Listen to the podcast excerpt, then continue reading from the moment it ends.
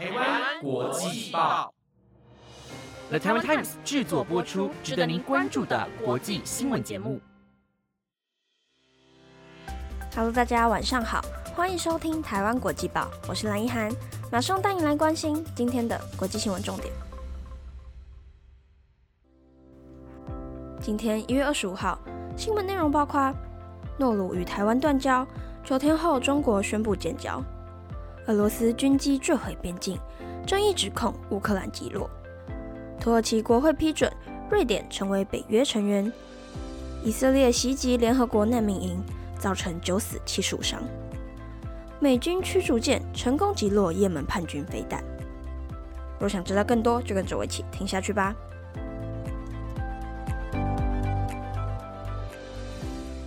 首先带您来关心诺鲁与台湾断交，九天后中国宣布建交。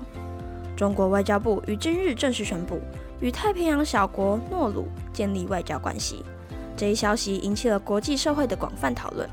值得注意的是，此举发生在诺鲁于本月十五号宣布与台湾断交仅九天之后。根据中国外交部的声明，中国与诺鲁近日共同签署恢复外交关系联合公报。公报中明确指出，中华人民共和国政府是代表全中国的唯一合法政府，台湾是中国领土不可分割的一部分，并要求诺鲁政府立刻停止与台湾的官方往来。在此之前。诺鲁政府于本月十五宣布与台湾断交，理由包括联合国二七五八号决议以及一中原则等。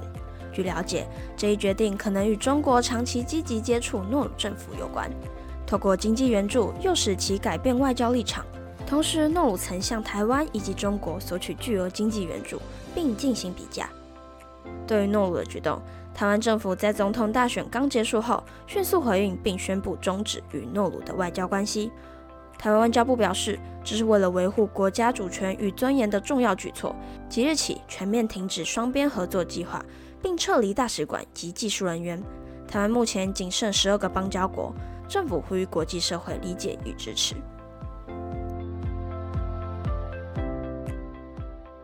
接着带您来关心俄罗斯军机坠毁边境，争议指出乌克兰击落。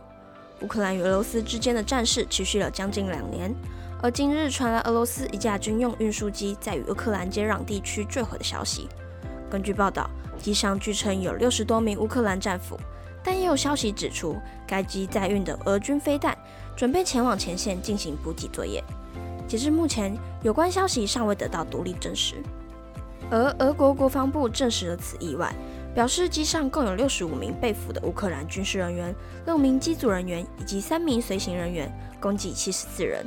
当时机上人员正准备与乌克兰进行换俘活动，然而根据乌克兰媒体的报道，机上可能载有俄国防空系统的飞弹，用于前往前线进行补给，并未提及有乌克兰战俘。一些乌克兰媒体初步暗示可能是被乌克兰军队击落，但相关报道后来被删除。截至目前，乌克兰国防部尚未回应有关指控，且没有第三方能够独立证实相关消息。若击落的消息属实，这将成为乌俄战争近两年来边境发生的最严重事件。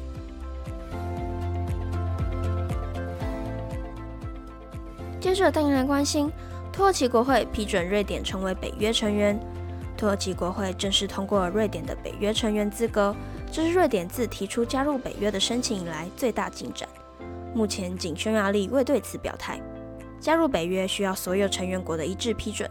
瑞典与芬兰在二零二二年提出加入申请时，遭到土耳其以两国涉及恐怖组织保护为由坚决反对。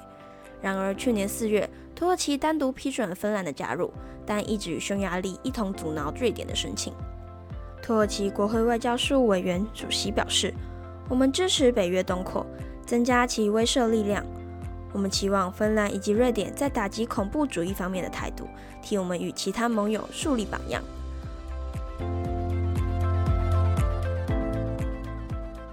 接着带来关心，以色列袭击联合国难民营，造成九死七十五伤。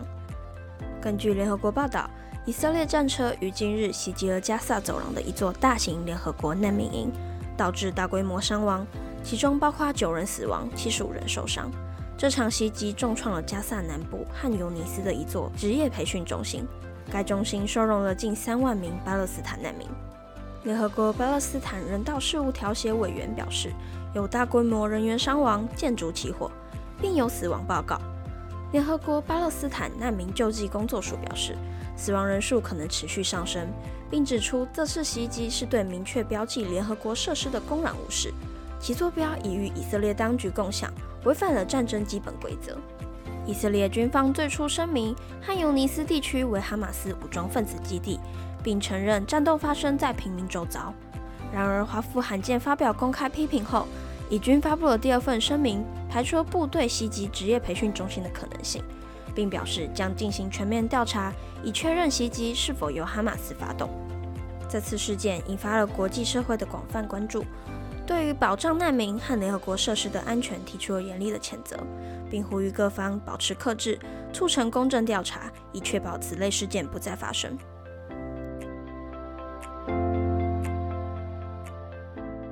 最后，带您来关心美军驱逐舰成功击落也门叛军飞弹。